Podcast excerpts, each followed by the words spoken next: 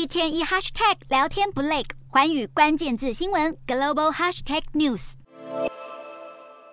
日本重振晶片产业就要迈出第一步了吗？由日本政府出资的晶片公司 Rapidus 从去年成立以来，外界一直好奇它会在哪里建设工厂。现在传出 Rapidus 正在考虑要落脚在北海道的千岁市。Rapidus 包办晶片的研发到生产，算是日本官民合作的事业体。除了日本政府外，丰田、Sony 等八家日本企业也共同出资成立。Rapidus 去年也宣布将和 IBM 力拼在二零二七年生产二纳米的晶片。这些国产晶片将投入在自动驾驶、人工智慧等领域。Rapidus 可以说是肩负着重振日本半导体的使命。其实，日本也曾经是半导体大国，在全球半导体的市占率曾经一度超过五十趴。但在与美国签订将生产基地转移到海外的日美半导体协定后，这个占比就急速下降。加上之后美国扶持台湾和南韩，让如今日本半导体的市占率掉到只剩十趴。另外，日本的半导体会失去竞争力，还有这些原因。眼下，Rapidus 最重要的还有确保要有足够的人才，因为当初许多工程师早已随着日本半导体的衰落流向海外。日本能否重返半导体大国的荣光，或许未来几年就可以见真章。